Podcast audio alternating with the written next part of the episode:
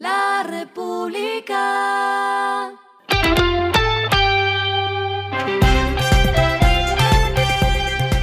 Al final de la jornada, esto es lo que debes saber sobre el comportamiento de los negocios, las finanzas y la economía. Las movidas de hoy fueron.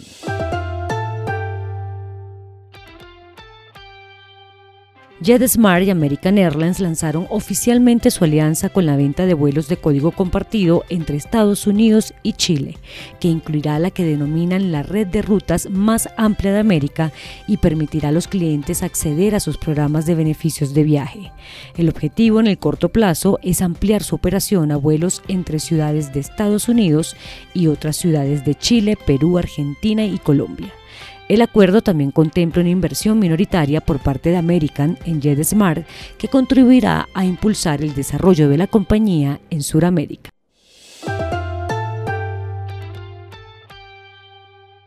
Parque Arauco informó el cierre de un acuerdo de largo plazo con la compañía sueca H&M para que se sume a sus centros comerciales en Pereira, Bucaramanga y Barranquilla y abra al público durante el segundo semestre de 2023 tres tiendas que suman aproximadamente 6.000 metros cuadrados.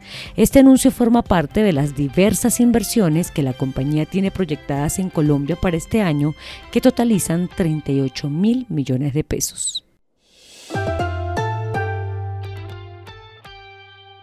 La compañía energética Celsia anunció que gracias a sus contratos de compra de energía estable a largo plazo, sus usuarios no verán un alza de precios por el fenómeno del niño. Actualmente tienen contratos para el año en un 93,84%, lo que beneficiaría a sus más de 1,3 millones de usuarios activos. Además, informan que solo están expuestas a bolsa en menos de 6%, lo que les representa menor riesgo a la volatilidad de precios. Lo que está pasando con su dinero.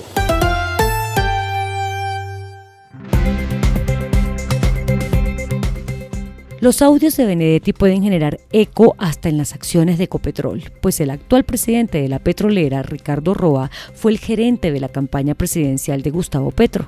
Esta denuncia que hizo el ex embajador Benedetti en los audios que se filtraron ha llevado a pensar si su presidencia en la petrolera se vería afectada y consigo las acciones de la compañía que hoy comenzaron la jornada en 2.113 pesos, pero a las 10 y 10 de la mañana ya mostraban una caída de 0,66%, cotizándose a 2.083 pesos. Al cierre de la jornada, la acción quedó finalmente en 2.090 pesos, con una caída de 1,23%.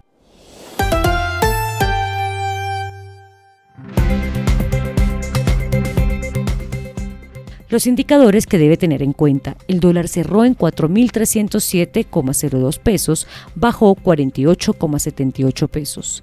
El euro cerró en 4.613,46 pesos, bajó 58,35 pesos. El petróleo se cotizó en 71,79 dólares el barril. La carga de café se vende a 1.710.000 pesos y en la bolsa se cotiza a 2,22 dólares. Lo clave en el día.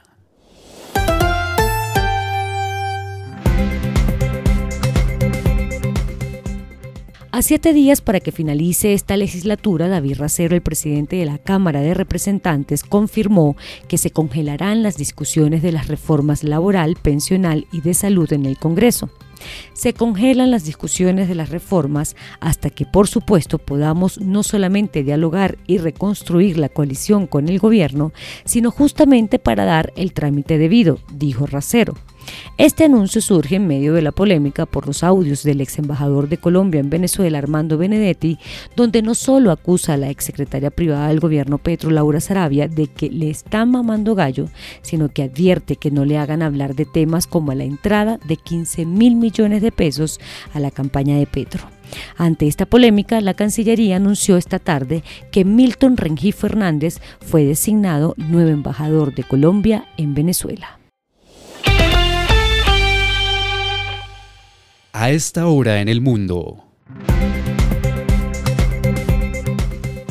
El ex vicepresidente de Estados Unidos Mike Pence se lanza como candidato en la carrera republicana de 2024 a la Casa Blanca, aportando una lucha contra el exmandatario Donald Trump.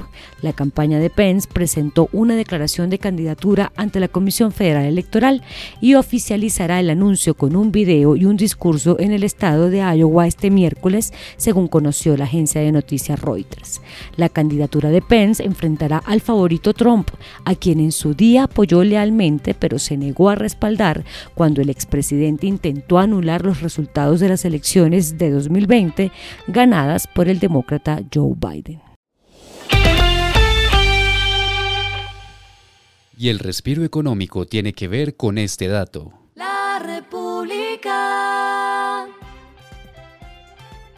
El Hotel Capellán, un lujoso hotel boutique ubicado en Getsemaní, Cartagena, fue reconocido por Trade Advisor como ganador de la edición 39 del premio Traveler Shows en la categoría Hotel por tercer año consecutivo.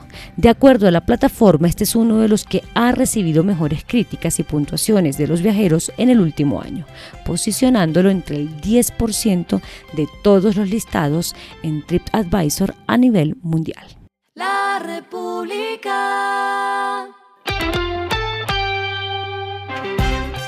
Y finalizamos con el editorial de mañana. La economía va bien, pero el país va mal.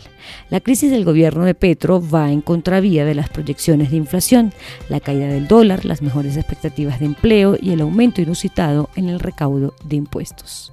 Esto fue Regresando a casa con Vanessa Pérez.